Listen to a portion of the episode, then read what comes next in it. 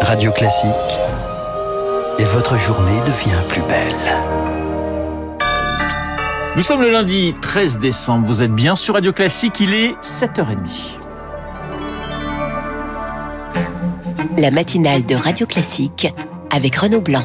Et à 7h30, le journal nous est présenté par Charles Bonner. Bonjour Charles. Bonjour Renaud, bonjour à tous. À la une ce matin, les étudiants boursiers reçoivent à partir d'aujourd'hui le chèque inflation. 100 euros versés pour donner un peu d'air, faire face au coût de la vie qui augmente.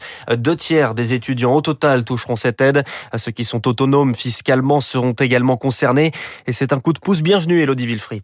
Lisa attend cette aide avec impatience. 100 euros supplémentaires, c'est un budget course multiplié par deux pour l'étudiante toulousaine. Elle va enfin pouvoir se faire plaisir Dès que j'allais faire les courses, j'avais la calculatrice dans la main euh, pour payer le strict minimum. Et là, euh, je me prends un petit moment à la tête. Il y a Noël qui arrive, je vais peut-être pouvoir acheter un truc euh, pour mon copain, par exemple. Aller au resto et que ce soit moi qui paye pour une fois avec mes 100 euros par mois. Même un McDo, c'est trop cher. Ça fait 20% de mon budget course. Kélil, 18 ans, touche lui 170 euros de bourse. Avec 100 euros de plus, il sera moins étranglé par les dépenses courantes. 170 euros par mois, c'est bien, mais avec mes dépenses personnelles plus alimentaires, je suis à 100 euros de plus. Bon, après, j'ai travaillé cet été. Du coup, j'ai encore un petit peu de marge, mais sûr que 100 euros, ça risque de pas faire de mal. Un mois de répit, c'est certes une bonne nouvelle, mais cette aide ponctuelle reste une mesure à minima pour Anne-Laure Siriex du syndicat étudiant Lafage. Sur les problèmes de fond que sont la précarité étudiante et la précarité des jeunes, on n'a pas de réelle solution. Concrètement, aujourd'hui, la situation, c'est de plus en plus d'étudiants dans nos épiceries sociales et solidaires et la difficulté des étudiants à trouver un logement. On a des dispositifs de logement provisoire. On est même plus capable d'aider tous les étudiants. Après les étudiants, la mesure sera progressivement élargie à tous les Français gagnant moins de 2000 euros net par mois.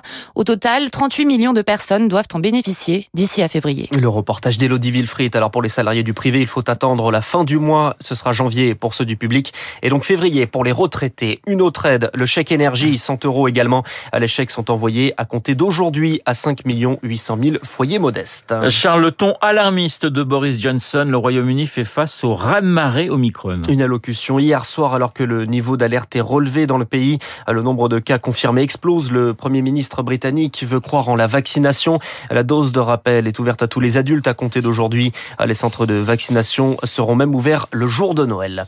Chez nous, près de 44 000 contaminations détectées. Hier, nous sommes en train d'atteindre le pic, estime Olivier Véran, le ministre de la Santé. Au niveau local, certains territoires plus touchés que d'autres. C'est le cas de Chalonne-sur-Loire. Taux d'incidence 643 pour 100 000 habitants dans cette commune du Maine-et-Loire.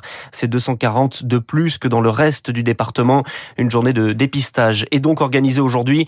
De quoi rassurer sa mère, Marie-Madeleine Monnier. Je pense que c'est une bonne chose euh, dans la mesure où les gens euh, asymptomatiques euh, vont pouvoir être décelés et ce qui fait que ça va éviter une propagation plus rapide au moment des fêtes. Nous, on l'a remarqué surtout chez les enfants parce qu'on a eu des classes de fermées il y a une dizaine de jours. Je n'ai aucune idée du pourquoi tout d'un coup sur Chalonne, on a eu une masse de gens Covid. On n'a pas eu de spectacle, de choses qui pourraient nous dire tiens bah voilà ça part d'ici quoi. On n'a aucune idée. Hein. Une campagne de dépistage pour un meilleur suivi, mais encore faut-il avoir des tests. La demande explose. Rien que sur la première semaine de décembre, on enregistre plus de 5 millions de tests en France. Alors se dirige-t-on vers une pénurie? Non, répond Oren Biton, le directeur commercial du fabricant Biocinex. Pas de pénurie, mais des retards à prévoir. En général, on livre une pharmacie en France en 2 à 3 jours et là on est en, euh, à 8 jours. On a suffisamment de stock pour pouvoir livrer mais euh, voilà, il faut les assembler, euh, assembler plus de 1500 à 2000 commandes par jour. Donc notre logistique aussi prend un peu de retard et enfin les transporteurs parce que là on est dans la période de Noël où il y a énormément de livraisons pour les colis et les cadeaux, ce qui fait que les transporteurs eux aussi sont un peu en retard et donc on a été obligé de s'adapter. On a mobilisé nos équipes au niveau de l'assemblage, on a embauché 130 intérimaires et pour la logistique on travaille en 3-8, c'est-à-dire 24 heures sur 24, nuit et jour et le week-end. Propos recueillis par Émilie Vallès. Euh, pratiquement 7h34 sur Radio Classique. Jean Castex en déplacement aujourd'hui dans les Bouches-du-Rhône. Un nouveau point d'étape du plan Marseille en grand. Présenté par Emmanuel Macron début septembre, un milliard et demi d'euros sont prévus pour la sécurité, les transports en commun, la culture, mais également pour la rénovation de 174 établissements scolaires vétustes. C'est une opposition assumée. Emmanuel Macron se rend à Budapest aujourd'hui, rencontre avec celui qu'il considère comme un adversaire politique, le Premier ministre hongrois Viktor Orban. Au menu de leur rencontre, la défense européenne, le nucléaire, deux points sur lesquels le président espère faire d'Orban un allié en Europe. Le chef de l'État promet également d'évoquer la question de la communauté LGBT victime de discrimination. Les évêques de France reçus au Vatican, le président de la conférence, Éric de Moulin-Beaufort, rencontre le pape aujourd'hui. L'audition, notamment consacrée au rapport sauvé sur les abus sexuels dans l'église. En novembre, la conférence épiscopale avait reconnu une responsabilité, je cite, institutionnelle. Charles, c'est un tournant dans l'histoire de la SNCF. La compagnie ferroviaire est désormais concurrencée sur la grande vitesse. C'est la conséquence de l'ouverture à la concurrence. Trenitalia lance ce matin à 9h la vente de billets pour la liaison Paris-Lyon-Turin-Milan sur Internet ou en guichet gare de Lyon à Paris ou à Lyon-Pardieu. Euh, premier train prévu le 18 décembre avec des tarifs attractifs. Paris-Lyon pour 23 euros en seconde classe, 29 pour la première. Des tarifs compétitifs qui devraient toucher, euh, qui devraient trouver leur public selon Emmanuel Combe, le président de l'autorité de la concurrence. Tout d'abord, des personnes qui ne voyageaient pas vont prendre plus facilement le train à grande vitesse puisque le prix va baisser.